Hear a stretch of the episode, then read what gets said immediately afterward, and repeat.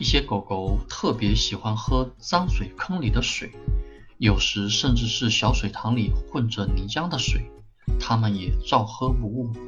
这些行为会吓坏我们的主人，所以最好不要让它这么做，因为那些水不仅被化学品污染过，而且还可能有大量的寄生虫。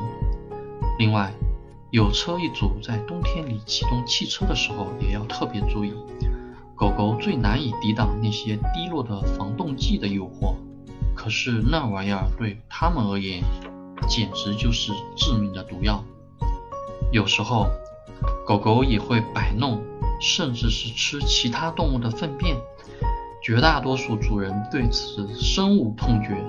其实对狗而言，吃粪便只是为了补充体内缺乏的基本营养，而摆弄粪便。有时甚至是摆弄死去动物的尸体，只是狗狗在准备捕猎前掩盖自己气味的行为。